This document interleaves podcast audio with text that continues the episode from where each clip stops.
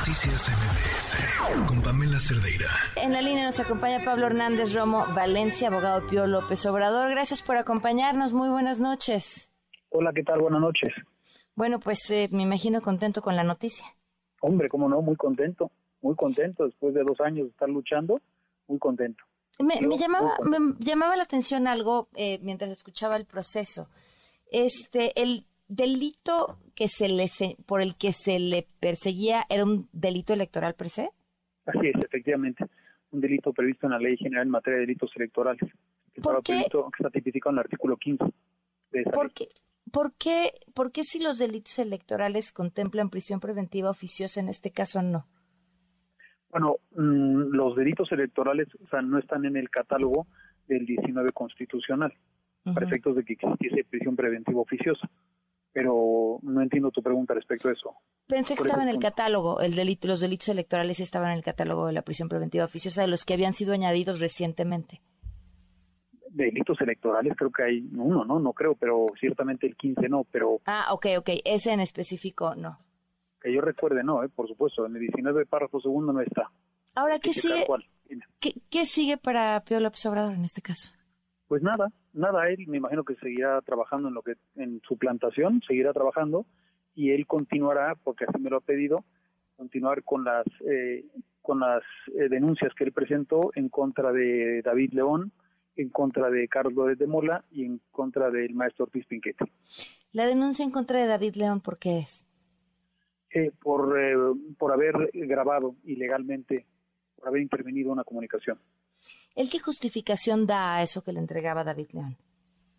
No tengo ni idea. Yo lo único que escuché, porque así lo dijo él en, un medio de comunicación, fue que, que, habían recibido esas aportaciones eh, que eran para el movimiento. Y por y por eso piensa demandar a David León y a, No, no, no, por eso no se va a denunciar a, a David León. A David León se le denunció por haber intervenido una comunicación de forma ilegal, delito que está tipificado en el Código Penal Federal. Y a, Carlos Lórez de Mola por la divulgación y la difusión de, ese video intervención de comunicaciones que está tipificado en el artículo 211 bis del Código Penal Federal. Pero intervención de comunicaciones, es un periodista quien entregan un video? No, él no, él no interviene comunicaciones, él revela o divulga. Efectivamente, esa mm. conducta está tipificada en el artículo 211 bis del Código Penal Federal desde hace muchos años. ¿eh? Oye, Pablo, ¿y hay antecedentes de algún periodista que haya sido denunciado bajo este concepto y la denuncia haya prosperado? No, que yo sepa no hay antecedentes. Creo que este es el primero, pero pues la lista para que todos la respeten. Hasta donde yo he estudiado, eh, no existe ningún excluyente para cuando se es periodista.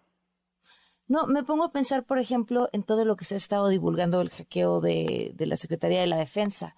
Finalmente, pues toda esa información se obtuvo de forma ilegal y claro. bajo ese concepto, entonces todos los medios podrían estar incurriendo en un delito por darla a conocer. Hombre, si están revelando, divulgando efectivamente el producto de una intervención de comunicaciones ilegal, sin duda, se está adecuando la conducta al tipo penal. Otra cosa es que por desconocimiento o no les importa y mucha gente comete esa conducta.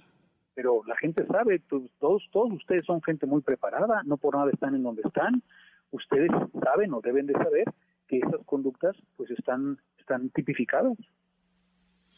Suena interesante, ¿no? Como discusión me parece en ánimos de la transparencia, qué tenemos derecho de saber o no, qué se, qué se, qué se puede grabar o no, o qué de lo que se grabe se puede considerar legal o no, o alguien podría ser denunciado por eso, pero Pregunto porque me imagino estás a cargo también de estas denuncias. Hombre, sí, estoy eh, ayudando a Pío respecto a esas denuncias, efectivamente. ¿En qué van? ¿Perdona? ¿En qué van? ¿En qué parte del proceso van? Pues en nada, porque ha habido obstrucción total por parte de la Fiscalía General de la República, como ya lo había comentado hace tiempo. Entonces se han dedicado a no hacer absolutamente nada no hacer nada, justo igual que con la de Pío. No habían hecho absolutamente nada prácticamente en dos años. Esa fue la razón por la que tuvimos, tuvimos que acudir al juicio de amparo, porque no se había hecho nada. Es increíble. Por eso, pues Pío estaba tan molesto, porque dijo, oye, investiguen, investiguen. Pero llevaban dos años prácticamente sin investigar nada. Eso sí es deleznable, eso sí es muy triste. Eso implica una violación muy seria a un derecho fundamental proceso en donde terminó propiamente una investigación o simplemente un desistimiento? A ver, no, o, a ver, supuestamente investigaron, realizaron unos últimos actos de investigación y después el Ministerio Público propuso el nuevo ejercicio de la acción penal. Y ese es el resultado, porque, bueno, ese es el resultado que emitieron, y entonces eso hace que ya no se pueda seguir absolutamente nada en contra de Pío, porque ya fue confirmado por sus superiores. ¿En qué consistió esa investigación, sabemos? La investigación en qué consistió, pues digo que prácticamente nada, en realizar unos actos de investigación que le habían dicho al juez que iban a realizarse, pero que fueron totalmente infructuosos. De verdad, no se hicieron prácticamente nada. Mira, cuando se presenta el amparo por, eh, por estas violaciones, el juez de amparo dijo, efectivamente, se violan los derechos fundamentales de Pío. Ah, sí, pero aparte fue una resolución prácticamente, pues analizó todo toda la, carpeta de investigación que había en contra de Pío y decía, es que no se ha hecho nada en más de un año y medio. Tampoco investigaron nada al final. ¿Perdona? Pero me decías, al final tampoco investigaron nada. Mira, hicieron una pequeña investigación, pero a mi juicio nada sustentable, pero el meollo del asunto, el punto principal de este asunto, es que no podían prácticamente investigar nada porque todo aquello que se obtuviese producto de la intervención de comunicaciones ilegal y de su divulgación sería nulo.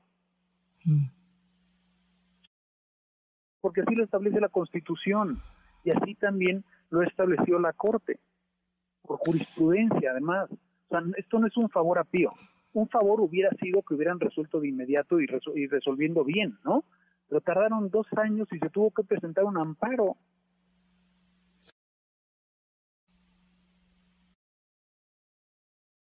sacarlo de este tema. Si yo grabo a alguien pagándole por su voto y, grabo a estas dos personas, como no tengo su autorización, lo estoy haciendo de forma ilegal y esa prueba no se puede utilizar en absolutamente nada. A ver, a ver, a ver, hay que ir con calma ahí. Si tú grabas algo con otra persona en la donde tú estás interviniendo, esa grabación es legal porque así lo establece el 16 constitucional y tú puedes utilizar eso dándoselo al Ministerio Público para que se realice esa investigación. Eso es perfectamente legal. Lo que no es legal es grabar ilegalmente a una persona o sea, imagínate que tú le pides a alguien más que grabe una conversación que yo tengo con un tercero y después esa la divulgas. Eso es totalmente ilegal. ¿Por qué? Porque así lo establece la Constitución. Entonces, si tú quieres hacer las cosas bien, una es la que ya te dije, ¿no? Grabas la conversación que tú y yo estamos teniendo, eso no hay ningún problema. Pero entonces, si grabó David León, ¿por qué es ilegal si él mismo aparece en ese mismo es que A David León le ordenaron que grabara. Ah, caray, ¿quién? Eso, eso, no, eso no tengo ni idea. Pero, eso está en la carpeta de investigación. Pero entonces, ¿cómo sabemos que le ordenaron? O sea, ¿dónde Porque lo dijo.